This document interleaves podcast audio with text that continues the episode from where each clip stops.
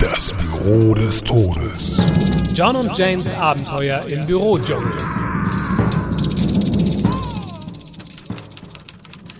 Hallo Jane, du schaust aber grimmig heute. Was liegt denn meiner kleinen Gazelle auf der Seele? Ach John, ich muss doch diese tausend Kolibris verschicken und ich kann einfach keine Briefmarken finden. Kein Wunder. Hast du nicht vorhin das Geschrei gehört? Das war Müller. Müller aus der Poststelle? Genau der. Aber warum hat er denn so geschrien? Das klang ja furchtbar. Ist ihm etwa das Gehalt gekürzt worden? Darüber scherzt man nicht, Jane. Verzeih, John. Ah, halb so wild, Jane. Aber, aber was war denn der Grund für Müllers Geschrei? Man erzählt sich, er habe in der Poststelle jahrelang Briefmarken mitgehen lassen. Zuletzt tauchte er sogar unter. Oh Gott, er sah immer so ehrlich aus. Und jetzt haben sie ihn. Yep, sie haben einen Kopfjäger auf ihn angesetzt. Oh Gott, John. Und? Haben sie ihn erwischt? Nein, Jane, die Angst trieb ihn aus seinem Versteck.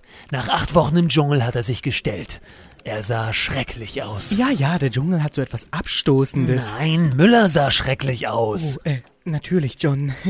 Und? Was hat der Abteilungsleiter gemacht? Er wollte ein Exempel an ihm statuieren.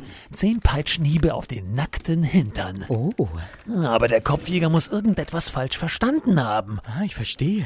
Zwei, drei zusätzliche Peitschenhiebe, hm? Nein, er hat ihn gehäutet. Oh, ja, das liegt nicht mal in der Nähe. Ja, er ist halt ein kleiner Übersollerfüller. Aber, aber dann müssen wir doch etwas tun, John. Ja, Jane, du hast recht. Hast du eine Idee? Natürlich, John. Ich bestelle sofort neue Briefmarken. Oh, Jane, du bist ein Teufelskerl.